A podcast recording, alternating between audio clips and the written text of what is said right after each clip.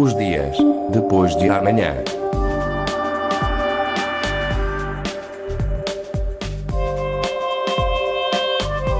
Magazine de Tecnologia e Investigação da Antena 1 Madeira.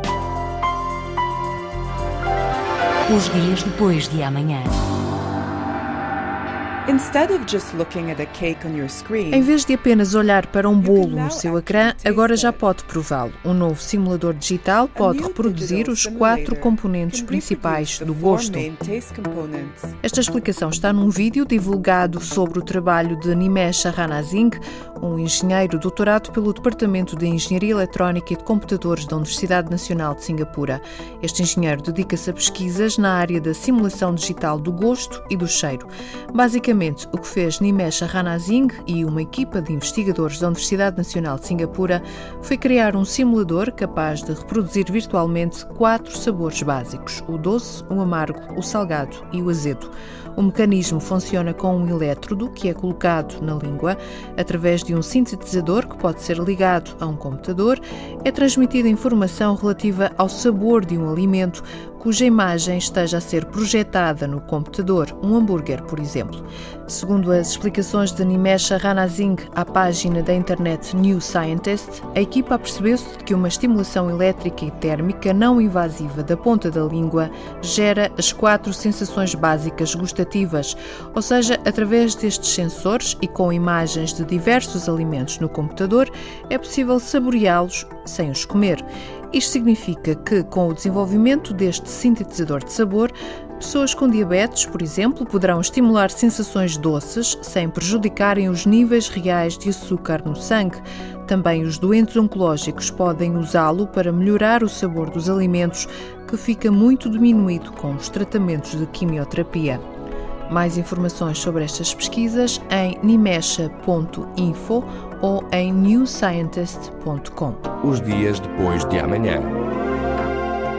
O passado e o futuro unidos pela tecnologia. Foi esta a ideia do Museu da Eletricidade Casa da Luz quando contatou o Madeira Interactive Technological Institute. Sensibilizar para a necessidade de poupar energia é um dos principais objetivos.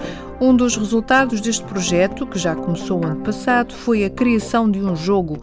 A responsável pelo museu, Luísa Garrido, explicou em que consiste o projeto. Na sequência de contactos tidos com, com, com o professor Nuno Nunes da, da Madeira Interactive Technologies Institute e, e naturalmente do Madeira Tecnopolo, que também mantém uma parceria com a Carnegie Mellon, iniciamos desde dezembro do ano passado uma parceria no, no sentido de que dois grupos de alunos desenvolvam para o Museu de Eletricidade uh, plataformas interativas com vista a que se desenhem novas apostas num, num, num, mercado que é cada vez mais desafiante, propostas inovadoras por forma a continuar a cativar novos públicos.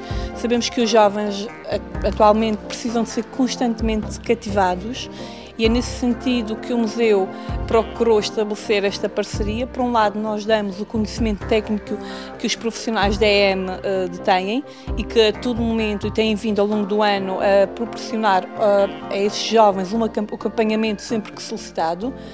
E por outro lado, nós também aprendemos e desenvolvemos conhecimentos através de uma busca constante que também os jovens eh, fa fazem junto do museu.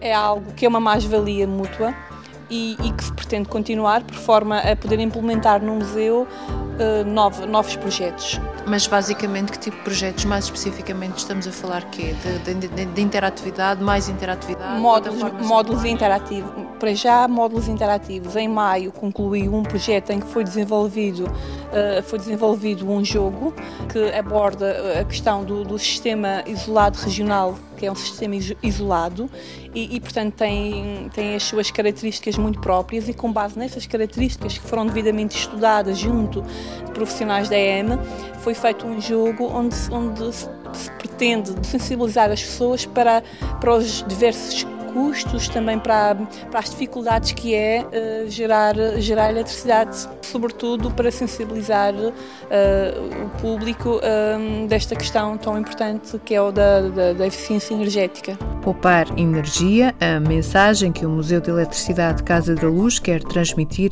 através do recurso aos saberes dos alunos do MITI, resta agora esperar pela implementação no terreno destes projetos. Os dias depois de amanhã. Gravação: José Manuel Cabral. Sonorização: Paulo Reis. Os dias depois de amanhã.